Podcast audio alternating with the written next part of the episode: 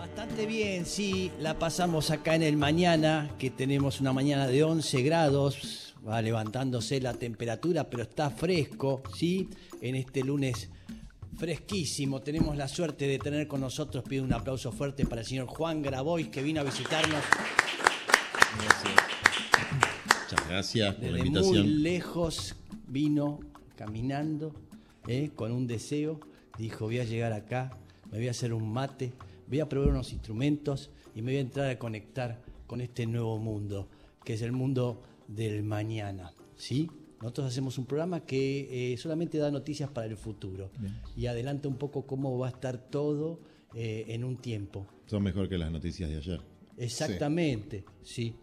¿Cómo lo ve? ¿Cómo aventura? Eh, mirá que me arranca una pregunta así. Una pregunta filosófica. Facil- facilísimo. ¿Sí? ¿Cómo aventura el, el mañana? Hay que recuperar el futuro. Porque no llegó. Ok, Sí. bien. Hasta ahí podemos, ¿no? Hasta ahí. Bien, estemos atentos, ¿sí? Eh, si alguien lo ve y puede ir Sí. diciendo de cómo se trata y qué forma tiene y todas esas cosas, ¿no? Bien, ¿cómo, cómo andás? Bien. Te dejé ahí un poco chinflado. Estaba pensando en cosas del futuro, sí. Sí. No, Eh. pero como veo como, como que hay cosas que, que realmente podemos aventurar. ¿eh? Tuvimos una pandemia, tuvimos todas cosas rarísimas, toda la situación es peor en el mundo, cada vez peor, peor. Entonces uno piensa en la ciencia ficción, siempre te muestran en las películas de que todo va a ser horrible. Todo Yo tengo para- hipótesis A del ver. futuro. Varias. Fu, Eh, pero efectivamente hay una frase que dice básicamente que es más fácil imaginar el fin del mundo que el fin de este sistema horrible que lo domina, ¿no? que el fin del capitalismo. Pero tengo tres hipótesis y tres cursos de acción. Sí. La primera hipótesis es la catástrofe. Fu. Apocalipsis. La catástrofe climática, la catástrofe pandémica, la catástrofe bélica, y la verdad es que como hipótesis es la más plausible, porque lo dice la ciencia y se huele en el aire. Sí. No pareciera haber un esfuerzo muy grande de nadie por la reversión del proceso de cambio climático. Total. Como falta mucho, viste, 30 años, 40 años, Sí. que parece una eternidad, nos chupa tremendamente huevo, Claro. porque no lo vamos a ver en Instagram. Claro. Entonces, la hipótesis número uno es la catástrofe. Sí. Entonces, para la hipótesis de la catástrofe, estamos preparando el arca. Me gusta. Fa, ¿quiénes son? ¿Quién, quién va a armar ese casting, no? Acción por el repoblamiento comunitario de la Argentina. Estamos armando comunidades autosuficientes. Bien. Pero los primeros van a ser los pobres. Y De la línea de pobreza para arriba van a tener que hacer mucho esfuerzo para entrar. Cuando vengan corriendo, ay, no, déjenos pasar, que vienen los zombies. Ah, Ahora los últimos serán los primeros. Ok. Pero estamos hablando en serio, no es joda. Sí, no, en serio, sí.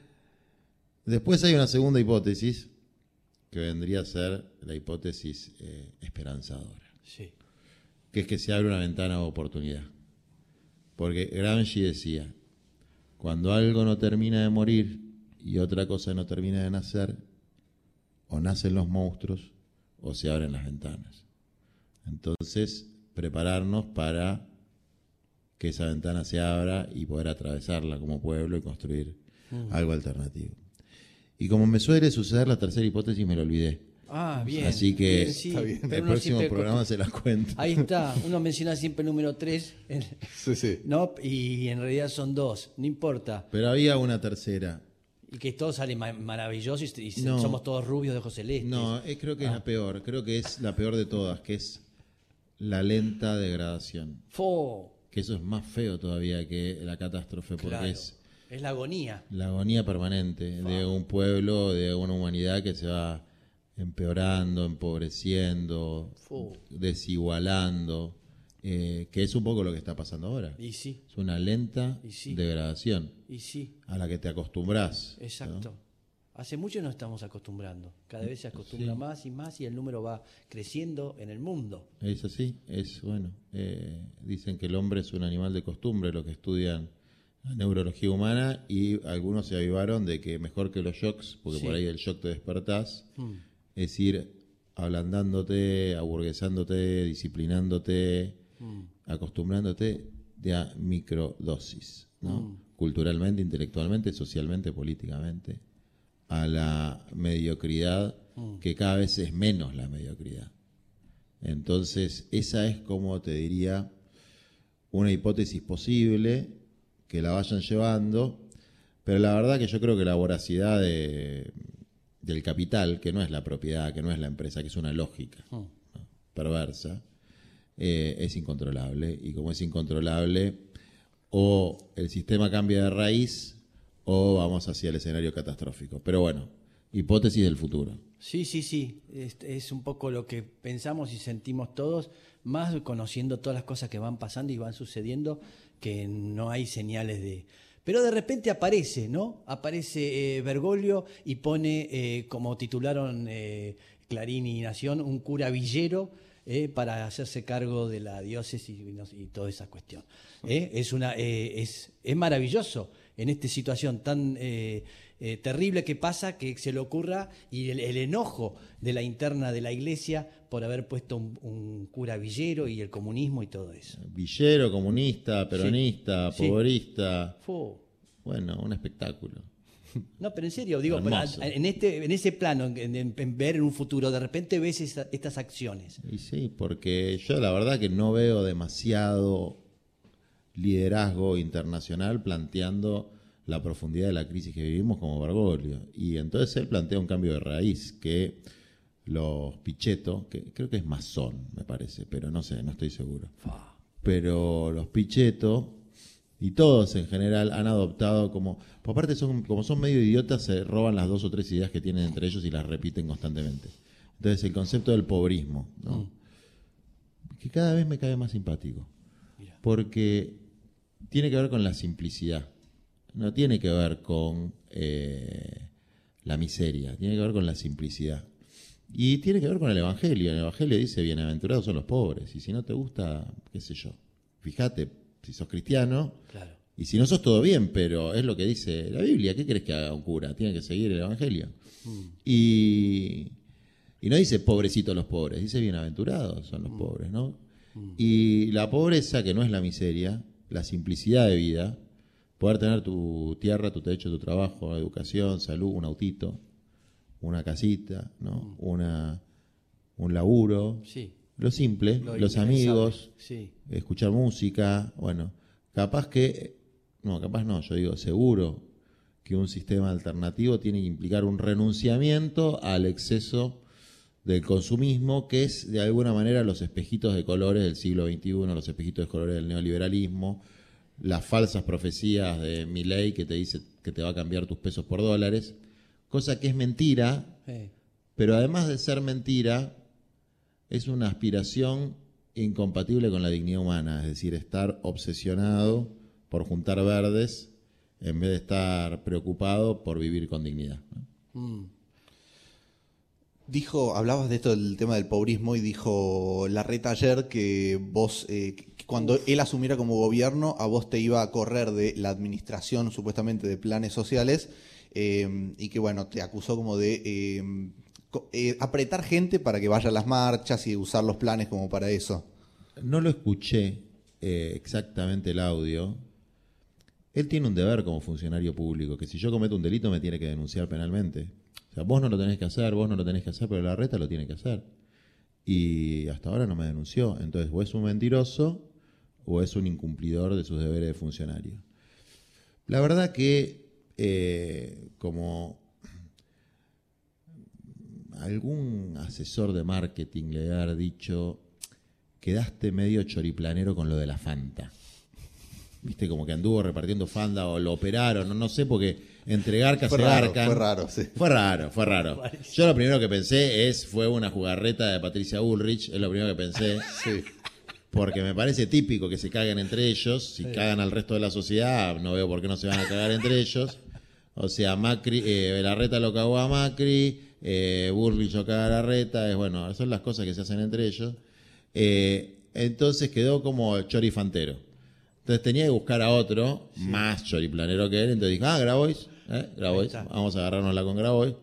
Y eh, y dijo una cosa así como, lo primero que voy a hacer es sacarlo a Grabois. Esa es la, la frase que, que, que yo, que me mandaron a mí. Sí. 10 de diciembre. Escúchame, hermano, no tenés nada más importante que hacer que sacarlo a Grabois. La educación, salud, la inflación, la deuda externa, sacarlo a Grabois. Bueno, qué sé Te yo. produce un cierto orgullo a vos, ¿no? Escuchar que te digan. Que sí, la verdad Que, que, están preocupados por, vos. eh, me resulta simpático, eh, ciertamente. Eh, porque además, eh, como... ¿Por qué será que me nombran a mí? Porque viste que hay muchos dirigentes Sí. y organizaciones sociales. ¿Por qué será? Porque sos uno de los más provocadores, este, estás ahí con tu lengua Mirá. y decís cosas indebidas que le molestan. Yo conozco muchos dirigentes que son muy honestos y muy buena gente. Claro. Pero hay otros que tienen arreglos por todos lados. Y como saben que a mí me pueden dar vuelta, Mm, no me van a encontrar un centavo. mm. Y esto que hablan de la administración de la ayuda social, eso es lo que quisieran ellos que nosotros hagamos, que nos quedemos adentro del comedor y del merendero distribuyendo los alimentos que efectivamente ellos intermedian Mm. con organizaciones, entre otras la que yo pertenezco, porque eh, como no son capaces de crear prosperidad de ninguna manera, para que no les explote la ciudad o el país, reparten alimentos. Mm. Y si ahí nos quedáramos nosotros y nos encorsetáramos en eso, seguramente no les, mori- no le- no les molestaría nada. ¿no? Efectivamente les molestan nuestras ideas, nuestra lucha, nuestra convicción. Y después hay otra cuestión que es el tema de fondo, que es los movimientos populares organizamos factores de producción. Como vos acá, ¿no? que es eh, recursos tecnológicos, eh, los medios de trabajo, eh, la gente laburante, y organizamos esos factores de producción eh, en un 70-80% de manera totalmente autogestiva y obviamente buscamos por donde sea formas de promoción pública de esas actividades, como nos parece muy bien que se promueva el arte, la comunicación eh, y un montón de otras cosas que se fomentan del Estado, desde luego nos parece bien que haya políticas públicas para crear eh, trabajo. Justo cuando la reta decía eso, yo estaba en el profesorado de educación primaria en la Villa 21, donde yo soy profe, todos los profes somos voluntarios, ninguno cobra, y ya se egresaron 14 maestras y maestros Bien. que ya entraron a dar clases en las escuelas de las villas donde nadie quiere ir. Y efectivamente nos organizamos y mangueamos para el sec- al sector privado Lógico. para dar las tizas y qué sé yo, Sí. y le exigimos al sector público que fomente estas cosas, porque son buenas. Mm. Bueno, qué sé yo. eh, yo siempre pensé que eso estaba bien. Sí. Y evidentemente para alguna gente eh, somos los peores, ¿no? Y sí, Pero bueno, ¿qué va a ser? y sí, bueno, es el, el poder y mejore. todo eso. ¿Cómo está la situación? ¿Cómo está dentro del frente de todos? Eh, ¿Vos postulado o no postulado? ¿O eh, te bajaste o seguís? ¿O según qué cambia? Y ahí se están barajando cosas que no están claro y que por- capaz vos tampoco todavía las tenés claras. No, yo tengo bastante claro porque Bien. hay como distintas formas de participar en, en la política institucional o partidaria, que no es mi fuerte. ¿eh? Mi fuerte es el movimiento social, o sea, Mm. Sí. es donde yo me formé. Entonces esto lo estoy aprendiendo. Tampoco me parece que sea construir un reactor nuclear. Es decir, eh, no, No, es bueno, que, pero- no es que veo genios de la política por todos lados. Veo gente bastante básica y mentirosa y además que se le nota. En general, obviamente con excepciones. Entonces, mi posición es que hay que jugar póker abierto. Ok. Hay que decir lo que vas a hacer. Fu. Eh, Me parece que es una buena forma de hacer las cosas. Eh, porque a los que mienten se les nota mucho. Eh, y además mentir está mal. Puedes ocultar, hacerte el boludo, qué sé yo, pero para mí es mejor decir las cosas. Entonces nosotros, hace un año, exactamente hace un año, planteamos que para la próxima etapa política tenía que haber un trasvasamiento generacional dentro del movimiento nacional popular que tiene en su corazón el peronismo, pero que lo excede. Hay otras fuerzas dentro del movimiento nacional popular de perspectiva latinoamericana. Hijo de la generación diezmada, como dijo Cristina. Sí, hijo de la generación diezmada. Eh, es decir, los sub 45. ¿no? Eh, y mm, bueno, mi cogeneracional más cercano del grupo chico de Cristina, y además que lo conozco hace 20 años, es Guado. Entonces, hace un año exactamente, se cumplió el 26 de mayo de un año, eh, empezamos a hacer con Guado asambleas en todas las provincias del país. Recorrimos casi todo el territorio para construir un programa, ¿no? Trasvasamiento generacional y el programa. Que es algo que empezó a decir Cristina ahora, pero que la verdad que nosotros venimos haciendo desde antes. No es que me quiera hacer el canchero, Sí. ni decir que somos unos vivos bárbaros. Lo que pasa es que es una cosa que se cae un poco de maduro, ¿no? Que en algún momento hay que hacer un trasvasamiento generacional, que lo generacional no es un tema de edad únicamente, ¿no? es de generaciones militantes, donde se van incorporando ideas y personas nuevas. Bien. Eh, no solamente los hijos de Cristina, Sí. sino los sobrinos, Sí. los primos, los que no somos directamente del palo ese. Sí, sí. ¿eh? Puede ser que es como un partido en otra Sí. parte del mundo que están los republicanos y los demócratas y van generando nuevos candidatos. Exactamente. Trato- no sé Es lo si que te permite mismo. oxigenar y que no, no, no termine teniendo raíz el discurso de Milei de la casta. Exactamente, pero además es porque en el Partido Demócrata vos tenés a Biden, pero también tenés a Bernie Sanders. Claro. Sí. Entonces son corrientes muy diferenciadas y, y que bueno, que se juntan de manera, eh, digamos, coyuntural, táctica, para enfrentar a su rival político, pero que tienen claras diferencias entre ellos en su orientación. Entonces, eh, Nos, nosotros- pasó, nos pasó cuando, cuando terminó el gobierno de, de Cristina y que apareció Scioli y que no, no había nadie preparado para continuar con todo eso. Exactamente. Bueno, es un problema latinoamericano muy fuerte. Te diría que de muchos lugares, que es cuando hay liderazgos muy, muy potentes, como el de Cristina, como el de Evo, como el de Correa, como el de Lula, y construir un trasvasamiento tiene que ser una decisión política prioritaria. Creo que ni Perón lo pudo hacer. En general, distinto hubiese sido la historia de la Argentina si el general hubiese podido organizar un trasvasamiento antes de su muerte Sí. pero sí, no pudo. sí. Entonces, ¿podrá Cristina? Bueno, eso depende de la trasvasadora y de los trasvasados, porque Mm. si ella dice agarren el bastón de mariscal y está todo el mundo lloriqueando eh, que seas Cristina, que sea Cristina, y es un problema Mm. Sí. Para el conjunto. Entonces te decía rápidamente, te concluyo, lo de Guado. Sí. Hicimos todo eso de las provincias. eh, yo siempre le decía, Guado, hay que lanzarse, hay que meter la punta del camión, qué sé yo, para... no. Sí. Y, eh, pero obviamente él responde a, a otra lógica, porque tenemos trayectos de vida distintos. Entonces eh, definimos que yo me iba a lanzar como candidato y yo soy candidato, no me bajé, no me bajo, no me pienso bajar, salvo que se cumpla los dos elementos que nosotros planteamos, que es un candidato de nuestra generación y un programa o un nuevo plan quinquenal, un tercer plan quinquenal, eh, que establezca con claridad cómo vamos a resolver los problemas de tierra, techo, trabajo, salud, educación y ambiente, para decir algunos, en nuestro país. Si no se dan esas condiciones, si no hay representación de, de esta corriente que yo creo que es mayoritaria dentro del Sí. peronismo, que es la que quiere plantear transformaciones profundas, eh, plantearemos ir por las pasos y si no nos dan las pasos, por afuera.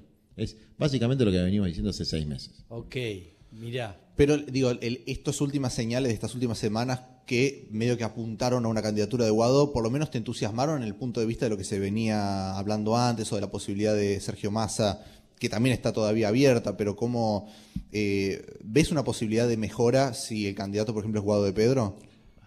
Estamos en la recta final. Eh, Yo los escuchaba hablar de fútbol y un pibe mío es muy futbolero. No sé si fue que en el último minuto o a los últimos dos minutos le metieron un gol de penal a Boca o a San Lorenzo hace- en estos días. Eh, en, la, en, la, en, la, en la. Libertadores. Se fue Natu. Bueno, no importa. Bueno, Ah, Mira. San Lorenzo, sí, en la Libertadores. A San Lorenzo. Sí, sí, sí.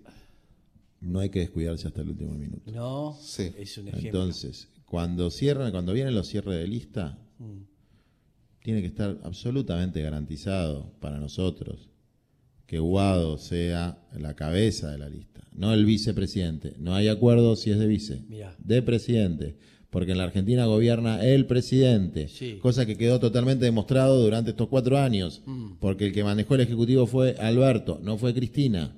No se tomaron las decisiones como las hubiese tomado Cristina, entonces eso que el vice condiciona, pindonga.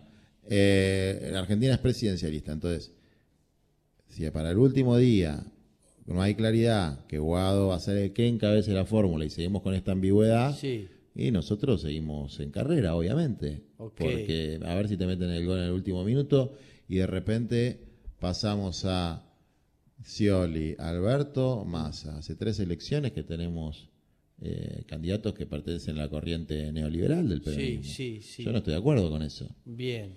Uno piensa, ¿no es cierto?, algunos personajes que por ahí tienen más relación o más llegada a un montón de gente y entonces por eso por ahí piensa en masa, ¿eh? por las relaciones que tiene con el peronismo, ¿no es cierto? ¿Con qué peronismo? Sí, no, con sectores empresarios, con, Ah. con- con- Empresario, el, con- el círculo, y sí, el poder Claro, económico. el poder económico. ¿Y pero por qué? ¿Para eso elijamos un macrista? Sí, sí. ¿Directamente? Y sí, es lo mismo. Si, si el chiste es que tener relación con el poder económico, a ver, lo que tiene que tener es relación con el pueblo.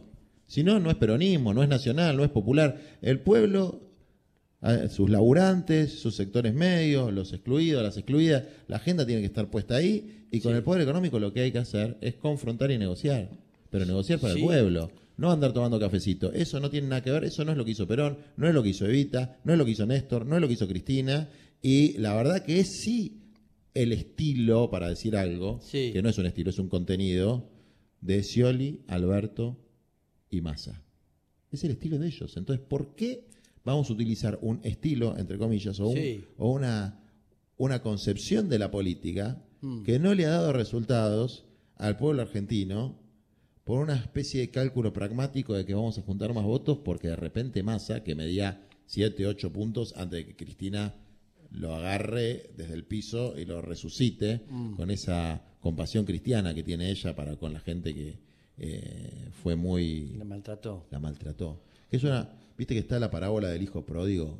Ayer pensaba eso, que, que era el hijo que se escapa de la casa de su padre, lo, lo repudia, gasta toda su herencia, queda hecho mierda y vuelve, Mm, como masa. mm. Pero ¿sabes cuál es la diferencia? ¿Cuál? El hijo pródigo pidió perdón, Mm. se arrepintió. Yo no lo escuché arrepentido. ¿No? ¿Decís? Porque lo veo muy cercano a Máximo hace tiempo. Está como haciendo un... ¿Vos sabés lo que es el greenwashing? No.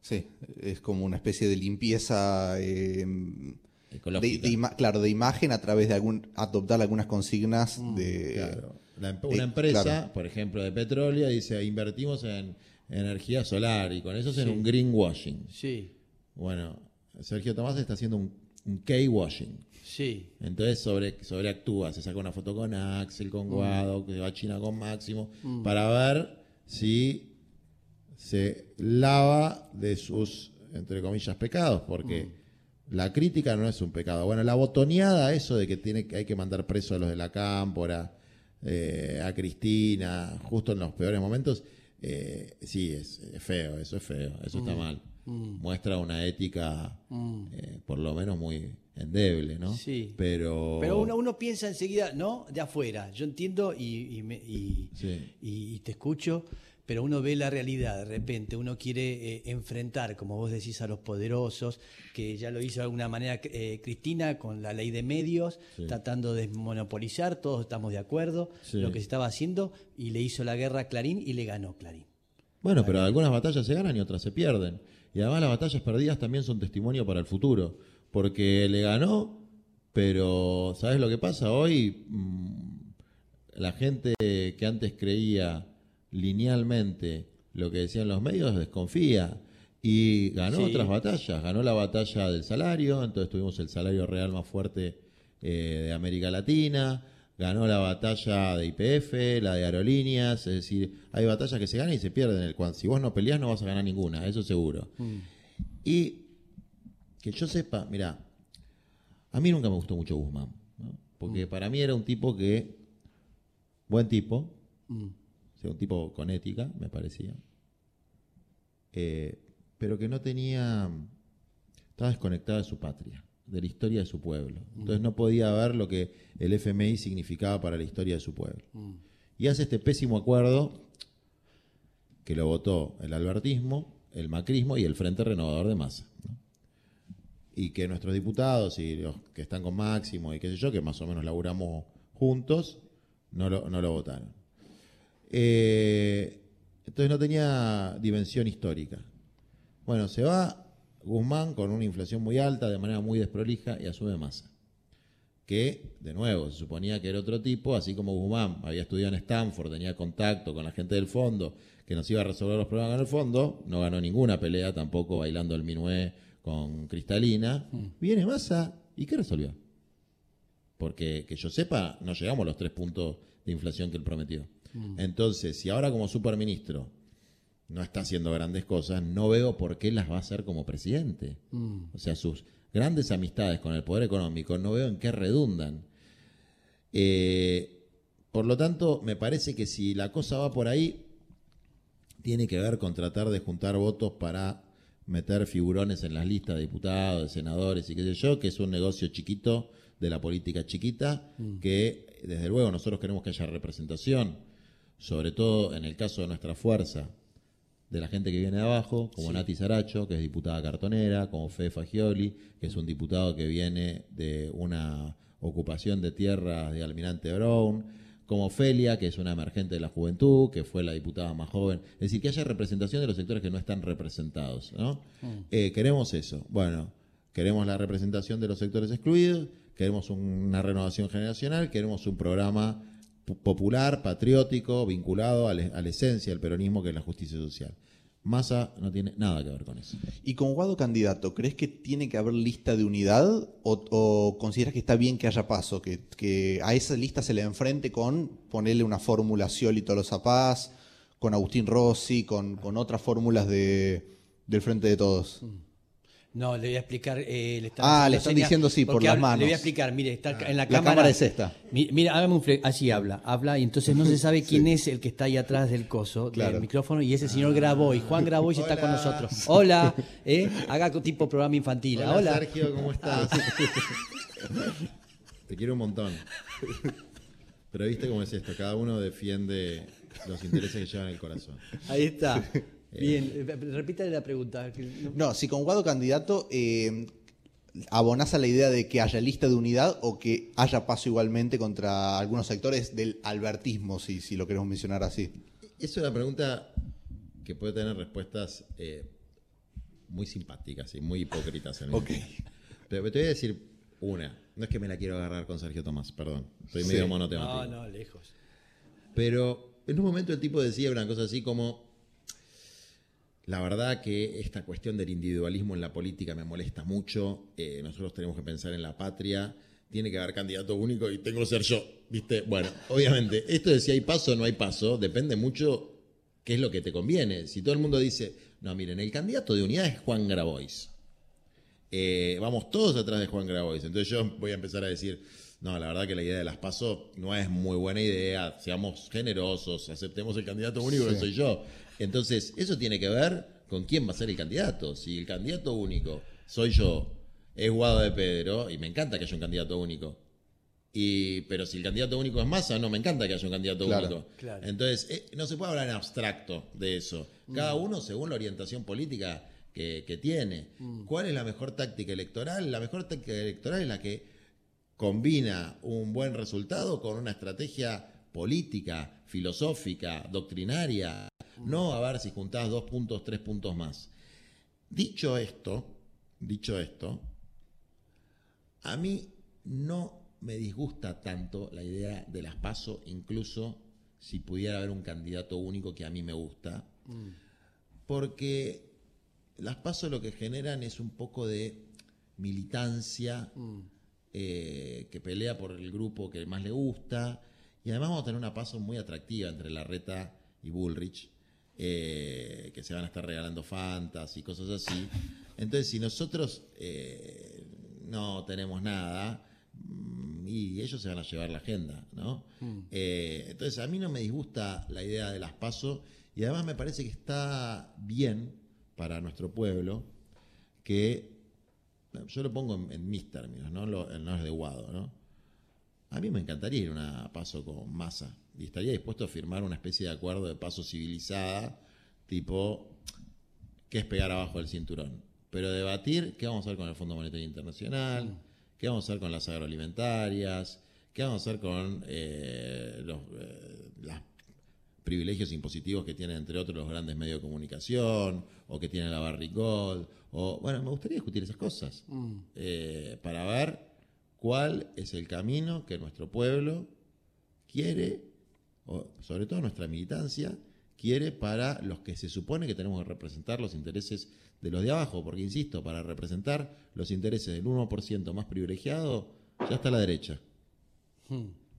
Este, ¿Qué es ese ruido? No, no, sé me, qué me hizo. choqué Bien. con el, con el Bien. banquito de Lula. Bien, y Cristina dice ahora, en en 10 minutos, bueno, la fórmula para mí es esta, este y este, quiero que vayan ellos dos y ya está.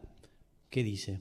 Si me gusta la fórmula, digo viva Cristina, y si no me gusta la fórmula, hago otra cosa. Ok, Es decir, eh, a ver, el vínculo mío con Cristina es de mucho cariño, eh, de mucho respeto, de admiración, de reivindicación de lo que ella hizo, de, de poner el cuerpo frente a la agresión que sufre permanente de los sectores de poder, fa.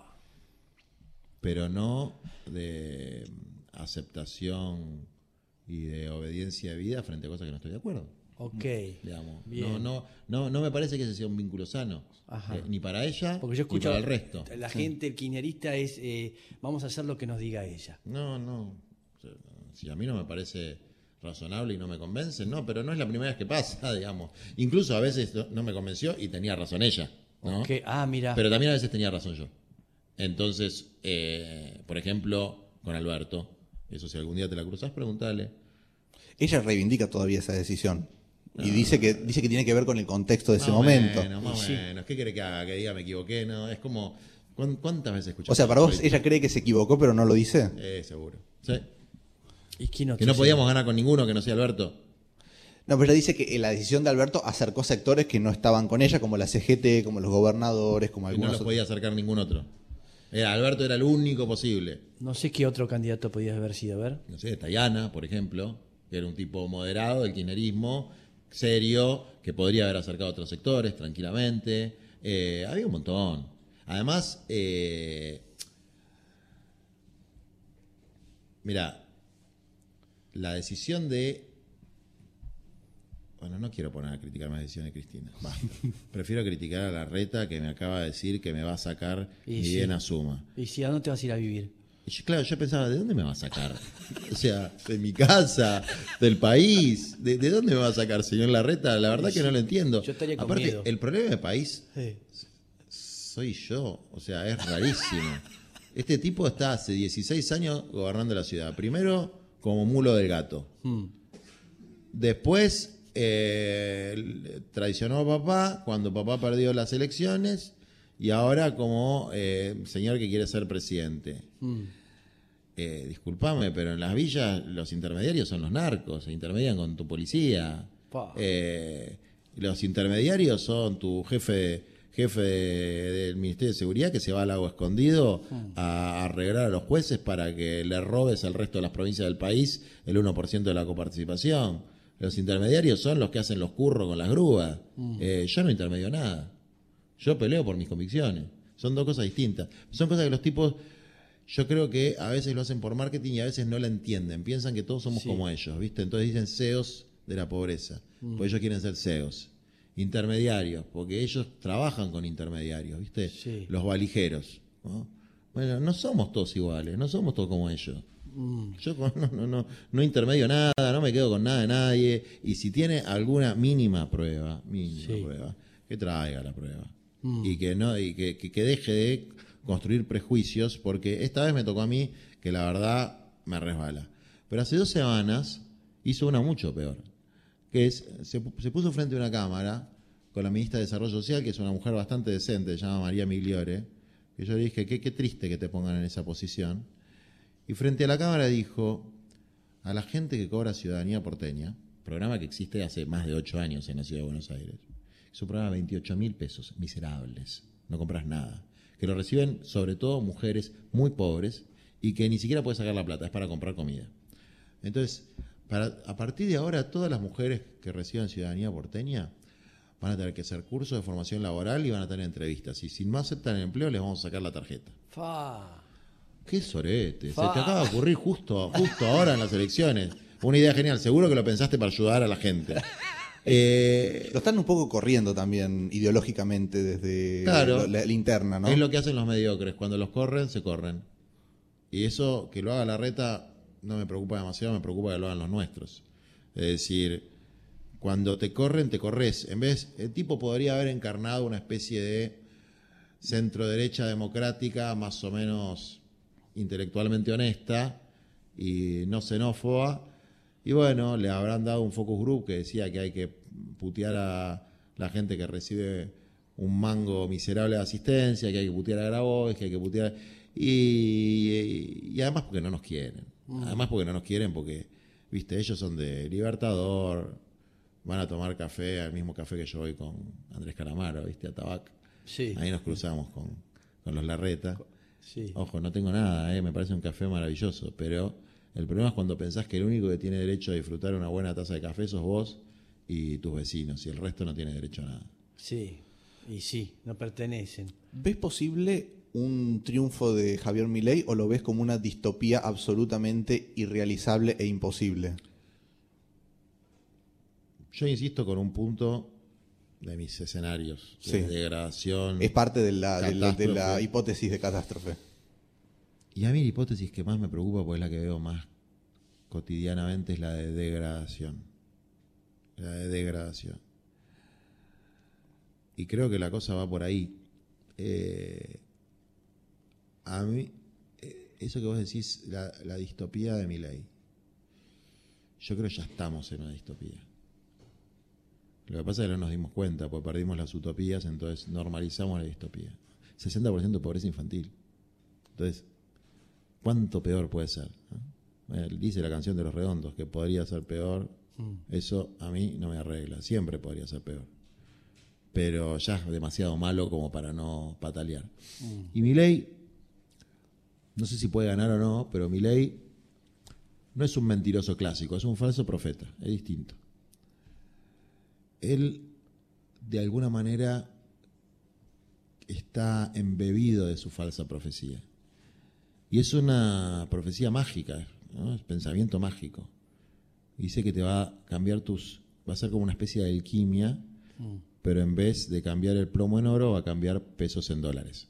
Cosa que hasta ahora no se ha descubierto la piedra filosofal para cambiar el plomo en oro, tampoco la piedra filosofal para cambiar los pesos en dólares. No va a suceder.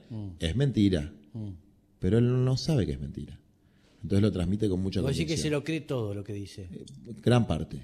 Eh, yo debatí seis horas con él. Sí, Y en ese debate, mi estrategia era mostrar que la lógica de su razonamiento llevaba a que una persona, en ejercicio de su libertad extrema, si tenía hambre, podía vender un órgano, podía vender un hijo, o podía vender su fuerza de trabajo durante 20 horas sin importar su salud. Y él, sin titubear, dijo, sí, efectivamente, puede vender un órgano, un hijo, su fuerza de trabajo, se puede autoesclavizar, puede decidir, imagínate que hay un sádico que te paga por suicidarte, suicidarte para, ¿no? Bueno, sí, sí. porque es una lógica de pensamiento, no es que... Entonces yo veo ahí una persona que está encerrado en una lógica, que va rumiando en su cabeza. Pero las dos magias que él ofrece, esta y que todos los chicos vayan a escuela privada, son dos magi- magias que penetran bien en nuestra cultura porque no dimos correctamente la batalla cultural de que los valores no son los valores hegemónicos que muestra eh, la cultura dominante, ¿no? Porque efectivamente, si lo que todos queremos es tener el último iPhone, las últimas autos y indumentaria y que todos hablemos inglés perfectito, y que, la derivación es que vamos a querer eso. sí. Entonces él está ofreciendo lo que implícitamente todos permitimos como cultura dominante y algunos decimos que lo vamos a hacer por un camino y él te hace un atajo, un falso atajo. ¿Querías esto? Está, te está. doy dólares, Ahí está. ¿no? Sí. Entonces, bueno, lo, lo único que yo puedo decir al respecto es, primero es mentira, no va a pasar. Y segundo, hay cosas mucho mejores en la vida que los dólares. Ahí está. El tema es que le creen. Muchísima gente le cree. Sí. Y, y sueña con eso y dije, al final llegó, llegó mi ley es la salvación. nos resolvió este problema de tantos años de políticos que dicen cosas y no nos resuelven nada y entonces eh, creemos en algo. No sé si es una cosa de que creen realmente o es un enojo con, la clase este, política, eh, no sé bien qué. Hay, una mezcla de todo, ¿no? Yo creo que hasta no importa ya lo que diga porque, digo, se veía en, los sondeos que ninguna de, los, de las cosas que él dice tiene como demasiado asidero en la gente. Es más una figura eh, casi farandulera que, bueno, aglutina un poco de la bronca de, la gente con la política. Hmm. Yo no subestimaría tanto, porque yo hablo mucho también con la gente nuestra en las barriadas y hay cosas que sí pegan en la gente y que tienen, insisto, algo...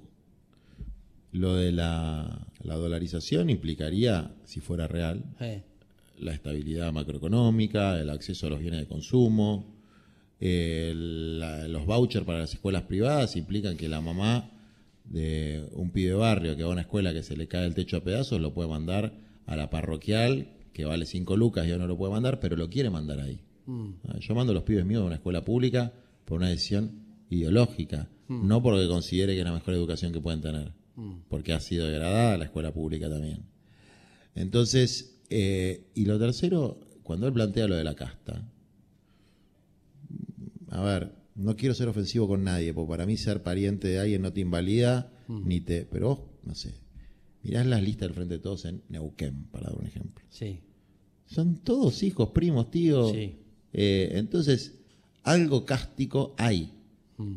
Hay un staff permanente de la política eh, en todos los partidos, que encima después son los que, viste, los que, los que se quejan de la gente que, que los tipos viven del Estado hace mil años, tipo Pichetto, Bullrich, etcétera, y si una doña cobra 28 mil pesos para comprarse el pan, es una especie de, ¿no? de, parásito. parásito del Estado. Si vos ves los números, solamente el 3% de la población recibe algún tipo de plan social. Mm. Solamente el 3% de la población. Después está la seguridad social, que es la jubilación, que es otra cosa, ¿no? Pero de lo que llaman los planes sociales, ciudadanía porteña, el potenciar trabajo, que solamente el 3% de la población, tenemos 60% de chicos pobres y 40% de adultos pobres, así que en la población total. Bueno, la cuestión es que me parece que ahí hay tres elementos, ¿no? El tema de la casta, la dolarización y el tema de la educación, donde el tipo, eh, a lo cual se suma que es un personaje mesiánico. Y en momento de crisis y un poco de locura y de mesianismo y qué sé yo, hay que tener. Hay que tener. que, invita, todo eso invita. Esa, esa locura y esa cosa, esa cuestión este, tajante de modificar las cosas así, tan simplemente te lo muestra. Así, ya puedes ser libre, sos libre y puedes hacer lo que quieras de tu vida. ¿eh? Te lo presenta así. Sí, el problema es que lo hace como un falso profeta, pero hay cosas que sí se pueden hacer ya. Porque en la Argentina hay escasez de dólares, es cierto, mm. pero no hay escasez de tierra. Mm. Cada familia argentina podría tener su lote mm. y hacer agua, luz, cloacas. ¿Y por qué es tan complicado todo eso? La cantidad de tierras fiscales que tiene el país. Es muy fácil, no es complicado. Eso, eso es algo que eh, si nosotros ganamos en cuatro años, la familia que necesita va a tener un lote. No te digo una vivienda porque no nos alcanza la plata pero va a tener un lote con agua, luz, cloacas, etcétera, porque sabemos cómo se hace, dónde se hace. Ya hicimos como treinta y pico de mil, hicimos estas arcas que son 100, eh, donde van a vivir otras 15 mil familias. Eh, y ¿sabes lo que pasa? Si no lo hace el Estado, lo hace la gente, mm. porque es un problema de geometría. Mm. Es decir, acá hay cuatro vasos. Mm. Si hubiera mil vasos, y la gente los va a apoyar en otro lado, no en esta mesa. Claro. Entonces, cuando se necesita espacio, la gente lo ocupa. El problema es que, como no hay planificación, se ocupa mal, los barrios terminan siendo una cagada, sin servicios públicos, pero hoy tenemos 5.587, si no me acuerdo mal, barrios populares que se crearon así en los últimos 35 años. Y después ponerles los servicios públicos es mucho más difícil que si te los pones de entrada. Entonces, eso que es tan básico, es decir, ¿dónde vas a vivir? ¿Dónde va a vivir tu hijo, eh, o un pibe de 25 años, no te digo ni siquiera los más pobres de los pobres, el hijo de un profesional que no heredó, porque ¿quién tiene 100 mil, 120 mil, 150 mil dólares para comprarse un departamento en una ciudad. Nadie, no, lo tiene nadie. Muy poca gente. Yo tuve la suerte de cuando me casé, mis viejos pusieron la mitad, los viejos de mi mujer pusieron la otra mitad y teníamos una casita. Pero ¿cuántos tienen esa suerte? ¿El 10%? ¿El 15%? Sí, claro. Entonces, eh, garantizarle a cada familia un terreno Fa, no es poca cosa. es todo. Entonces, y eso se puede hacer. Yo dólares no puedo andar Mm. distribuyendo, pero sí podemos darle a cada familia un lugar para vivir. Bien, divino. Gracias, Juan. No, Gracias por estar acá con nosotros esta mañana, ¿eh? aclarando algunas cosas, viendo un momento tan difícil, tan, tan complicado, ¿eh? dónde estar parado y está bueno todo lo que dijo Juan. Gracias, Juan. ¿eh? Bueno. ¿Algo querías preguntarle? No, no, no, era- ¿Listo? ¿Nada más? Sí. Bien. Eh, sí, tiene que venir a No, UFA. sí. Lo único que sí quería eh, decirle que me sorprendió, que lo vi, el, vi la historia el sábado en realidad, pero para el evento de ayer, de que sos traductor de un libro de Tolkien. Uh, eres enfermo. eso eso, eso me, me rompió la cabeza. Bueno, es un libro que no se había editado cuando nosotros lo tradujimos. Era, lo mandamos a traer de Londres eh, porque era el único que no estaba editado por Minotauro, que es la que tiene los derechos.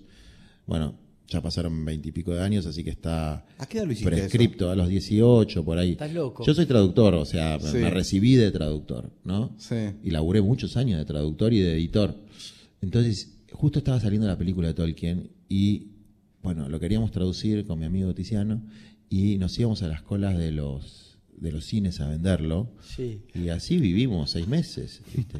Y también esto no lo, esto no lo digan, ¿eh? Pero también, también lo vendíamos por Mercado Libre.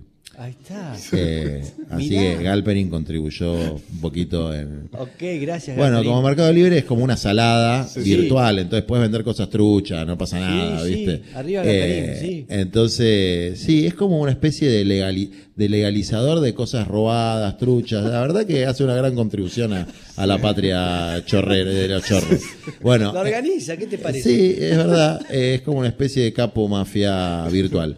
Bueno, en, en mi caso puntual, eh, gracias a Galperin teníamos un canal de venta Sí. de estos libros. Obviamente, ya los que quedaron nos los vendemos más, los regalamos. Claro. y eh, entonces. Pero qué locura, porque para mí es re complicado tra- traducir este a Sí. Tolkien. Es difícil, sí.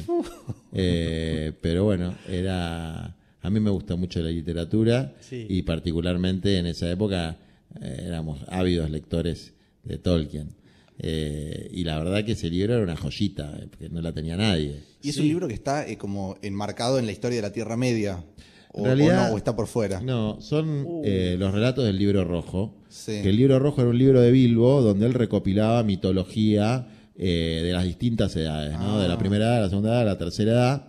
Y eh, hay poemas, por ejemplo, se llama Las aventuras de Tom Bombadil porque habla de Tom Bombadil, que es un personaje muy misterioso, que es una representación de espíritus esenciales, muy simple, que solamente tiene apariciones esporádicas, pero que en definitiva está más allá incluso del poder del anillo, que lo salva a los hobbits en un momento que están atrapados por el hombre sauce.